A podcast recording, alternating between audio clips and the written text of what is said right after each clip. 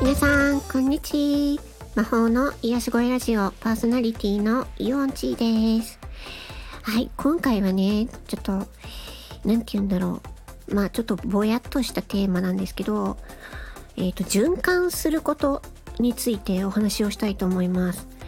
あの、私ね、あの、今ふっと思ったんですよね。あの、お金とかポイントとかあるじゃないですか。私たちが普段使っているもの。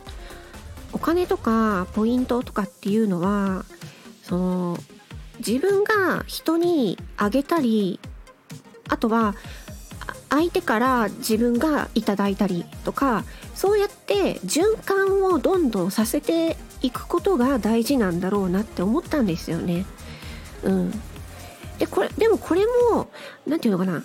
お金とポイントだけじゃなくて、例えば優しさだったり、うん。っていうのも、人に与えて、で、それが返ってくるとかね。うん。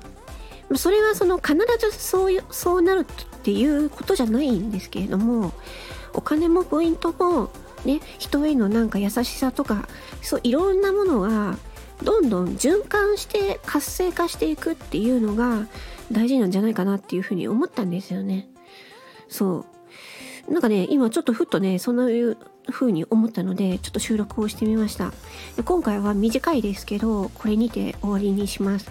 はい。それでは、ここまで聞いてくださりありがとうございました。魔法の癒し声ラジオ4チーでした。バイバイチー。